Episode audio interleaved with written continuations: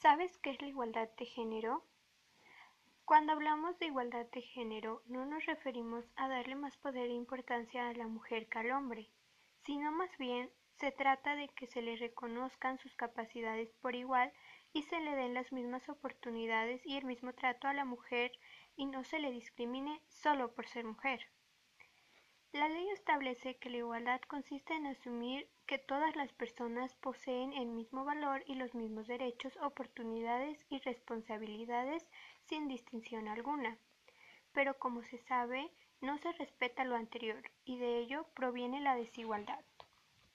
Probablemente has oído hablar acerca de la desigualdad de género, pero ¿sabes qué quiere decir esto?